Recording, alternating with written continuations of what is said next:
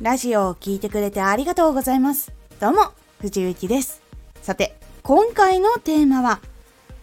チャンネルはじっくり完成していく。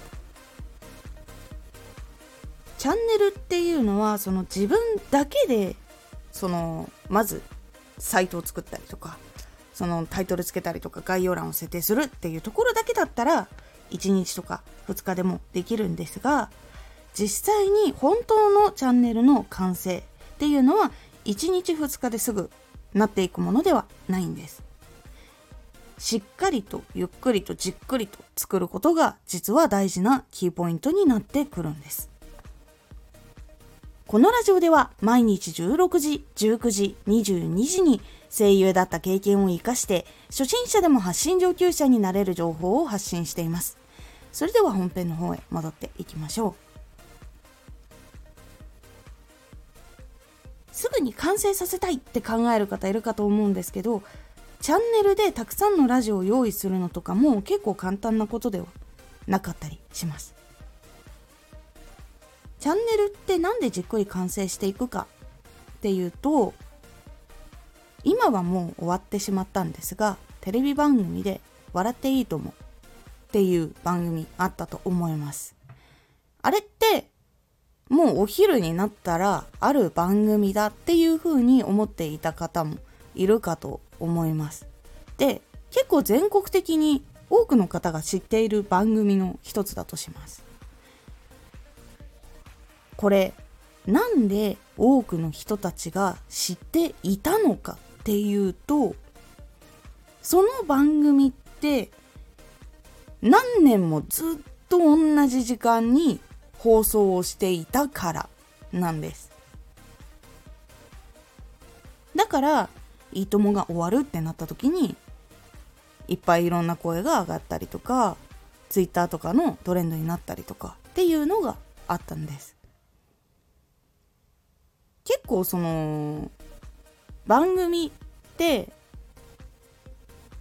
クールによって終わることが結構多いんですよ。クールっていうのはその1年を4つのブロックに分けて春夏秋冬って考えてもらえると分かりやすいと思うんですけどその期間で大体終わることが多いんです。大体3ヶ月くらい。で終わることが多いんです。でその時って大体中央のところ関西テレビだったら関西圏だけとか東京エリアだったら関東だけとかもしかしたら東京だけとかっていうのがあったりするんです。そうすると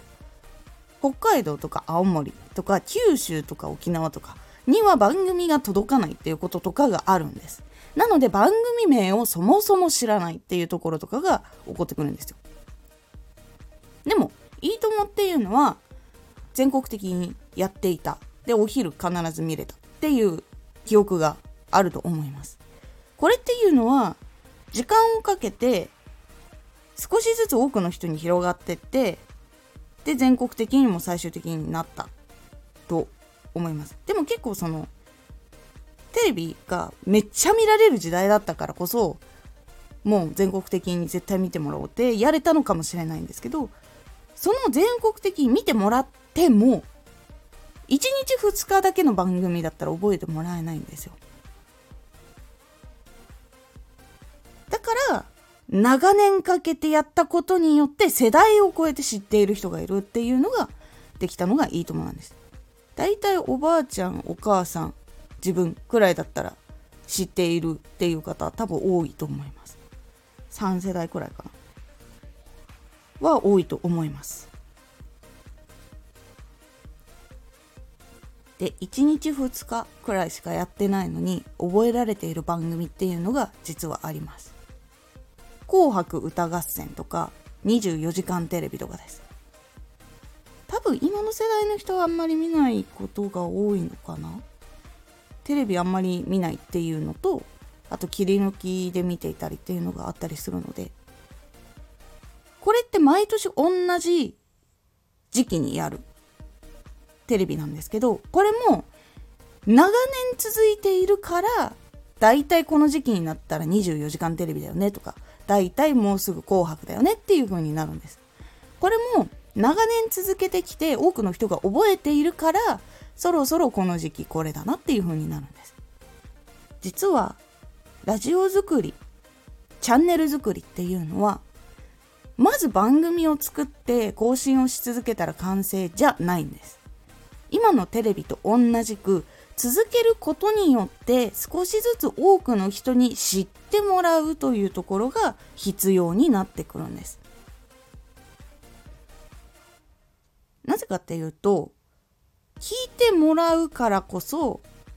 ラジオとかチャンネルやっててよかったってなりません？自分が発信しているだけで満足っていう方はあんまり多くないと思うんですよ。聞いてもらっていいね押してもらったとかコメントが入ってきたっていうのが嬉しいって感じる方が多いと思っています。いわゆるその発信をするいわゆる Twitter とか YouTube とか TikTok とかこういうラジオとかもそうなんですけど誰かに聞いてもらいたいとかそれに共感をしてもらいたいとか感動を届けたいとかいろんなのがあるいろんな理由がある。でもそれって全て誰か聞いてくれる人がいるにつながってることが多いんですよ。いわゆる誰かが聞いてほしいとかそれによって評価が受けたいとかっていうのがちょっとあるからこそチャンネルっていうのは作って自分で完成させただけでは完成には至らないんです。結局このチャンネル完成していく時に一番必要なのは聞いてくれる人なんです。聞いてくれる人がどう感じるか。これは改善しなきゃいけないのか。それとももうちょっといろんな工夫が必要なのか。もっと打ち出していかないといけないのか。っていうのをやっぱり考えるきっかけになるっていうのが聞いてくれる人なんです。なのでなんでテレビ番組はたくさんの人に覚えてもらっているのかっていうとまず長年同じ時間に続けることができたっていうことがあるからこそこの番組面白かったよねってもう更新されていないけど言われるものになっていくんです。チャンネルっていうのはそういうものになっていかないと根強いファンが難しかったりとかイベントを打ち出していきたいとか本を出したいとか考えている方とかにはやっぱり多くの発展していくために必要な部分っていうのはやっぱり多くの視聴者さんがいてで次の更新が楽しみだなとか次何来るのかなとか毎日聞くのが習慣になってるんだよねとかやっぱそういうところが必要になってくるんです。そのためにはたくさんの人に知ってもらう工夫をし続けてやっぱ的確に届ける方法とかを取っていく部分っていうのも必要になってきます。すぐにたくさんの人に知ってもらうっていうのは正直難しいです。ジャンルで興味がある人ですらスルーしてしまうこととかも多いので本当になんかタイミングとかもあったりします。例えば数日前まではいやーこういう発信しているこの人興味あるんだけどなーって言ってスルーしてた人がいやめっちゃやっぱ勉強したいわってなって聞きに来ることもあったりとかするので本当にそういうのの積み重ねで一人一人増えていくんです。たまたまトップページで見つけて聞いたらハマったっていう人もいるし調べていたら出てきて聞いてみてファンになったとかっていう方もいて本当にいろんなタイミングでいろんな方が聞いてファンになっててくれる番組をしてくれるっていうことになるので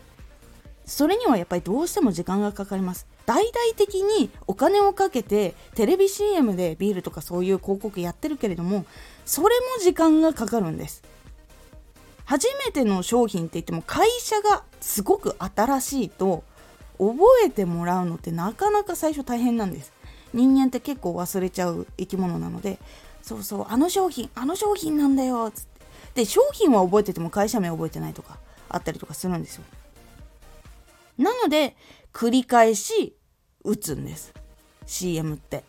番組の間に23回とか挟まってると思うんですけどそれが同じ CM が入ってたりとかすると思うんですけどそれは忘れられないようにするために入れているんです。それでも動く人いわゆる行動率って言われているのは高くないっていうのがあるんです。お金をめちゃくちゃ持ってても時間がかかるっていうものなのでチャンネルっていうのはさらに時間がかかるものなんです。なのですぐに完成したいっていうのは実は難しい。で完成には聞いてくださる人が関係しているということをしっかりと覚えておくことで結構変わっていきますので是非チャンネルっていうのは作るのにちょっと時間かかるんだな。よししっくりとやっていこう。でちゃんとこうどうやったら聞いてもらいやすいのかっていうところを考えたり工夫したり行動してみるようにしてみてください。今回のおすすめラジオ知らないと危ない著作権について。ラジオとか発信とかで結構知らないと危ないものについてお話をしております。このラジオでは毎日16時、19時、22時に声優だった経験を活かして初心者でも発信上級者になれる情報を発信しています。ぜひフォローしてお待ちください。毎週2回火曜日と土曜日に藤雪から本気で発信するあなたに送るマッチョなプレミアムラジオを公開しています。有益な内容をしっかり発信するあなただからこそ収益化してほしい。ラジオ活動を中心に新しい広がりにつながっていってほしい。毎週2回火曜日と土曜日ぜひお聴きください。Twitter もやってます。ツイッターでは活動している中で気がついたことや役に立ったことをお伝えしています。ぜひこちらもチェックしてみてね。コメントやレター、いつもありがとうございます。では、また